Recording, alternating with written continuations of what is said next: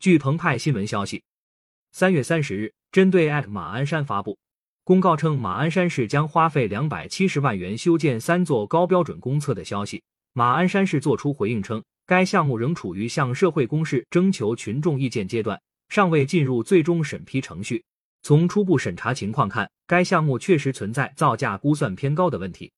马鞍山发布三十日所发说明，三月三十日，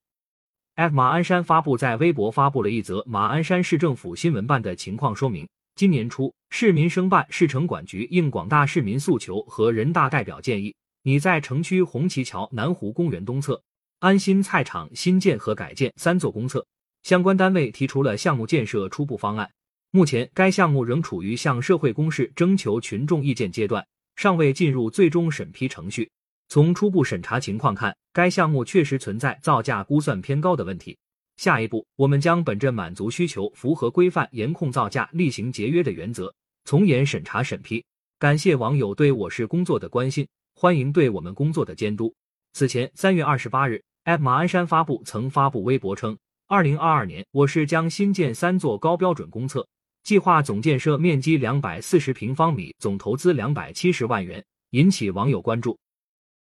感谢收听羊城晚报广东头条，更多新闻资讯，请关注羊城派。